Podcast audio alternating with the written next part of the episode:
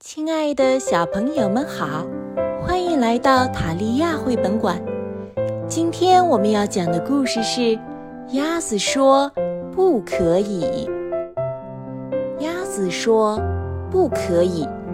英国艾丽森·里奇著，英国汉娜·乔治绘，暖房子译，云南出版集团晨光出版社出版。鸭子住在一个漂亮的池塘里，大白鹅是这个池塘的主人。灿烂的阳光下，清澈的水面闪闪发光，池塘的每一位居民都过着快乐的生活。有一天，大白鹅对鸭子说：“我有件非常重要的工作要交给你，我要去度假了。”你帮我照看池塘吧。鸭子简直不敢相信这是真的。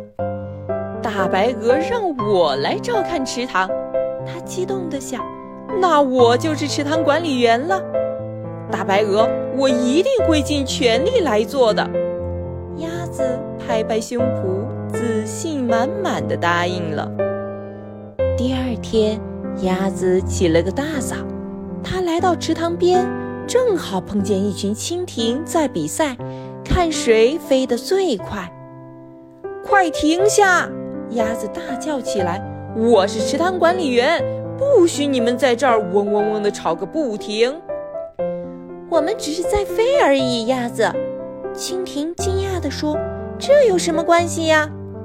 在这儿就不行，鸭子严厉地说：“我得提醒提醒这些家伙。”鸭子心里想：夜里，他搬来几块木板，在池塘边乒乒乓乓地敲打起来。第二天早上，大家看见池塘里竖起了一块警告牌：“不可以比赛。”池塘管理员鸭子的命令。没多久，鸭子又发现一只翠鸟正在钓鱼。喂，翠鸟！它大声嚷道：“住手！这里不可以钓鱼。”那我该去哪儿钓鱼呢？翠鸟闷闷不乐地问道。“别的地方。”鸭子严厉地说。它高高的翘起尾巴，大摇大摆地走开了。很快，它就又搬来几块木板，急急忙忙地钉了一块新的警告牌：“不可以钓鱼。”鸭子的命令必须遵守。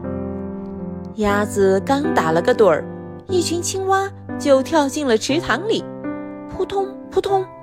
青蛙，鸭子猛地惊醒了，它大声喊道：“你们这是在干什么？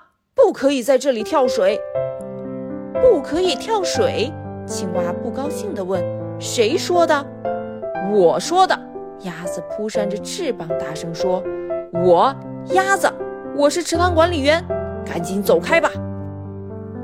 很快，池塘里到处都是警告牌：不可以跳水，严厉禁止跳水，这是鸭子的命令；不许溅起水花，不可以游泳，不可以跑步，不可以跳跃，不可以比赛。鸭子池塘管理员的命令：不可以钓鱼，鸭子的命令必须遵守。最后，鸭子满意的坐了下来，终于安静了。它这样想着，但却感到有些不安。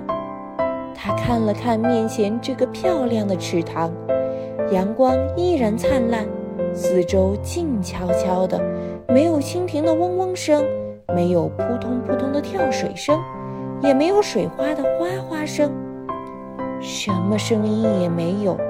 这里变得太安静了，大家都去哪儿了？鸭子感到很伤心。瞧瞧我，都做了些什么呀？它猛地跳了起来，急匆匆地去找它的朋友们。鸭子来到草地上，发现大家全都在这儿自由自在地玩耍。这儿真好啊！蜻蜓嗡嗡地说。这儿可没有鸭子来赶我们走，青蛙呱呱地喊道。鸭子哭了，它拖着沉重的步子，慢慢地向池塘走去。午后，朋友们正在暖洋洋的阳光下打瞌睡，池塘那边又传来了锤子敲击的声音。哦，天哪！青蛙低声咕哝道：“鸭子还在做更多的警告牌。”直到深夜，池塘边乒乒乓乓的敲打声都没有停止。第二天早上，草地上竖起了一块超级大的木牌。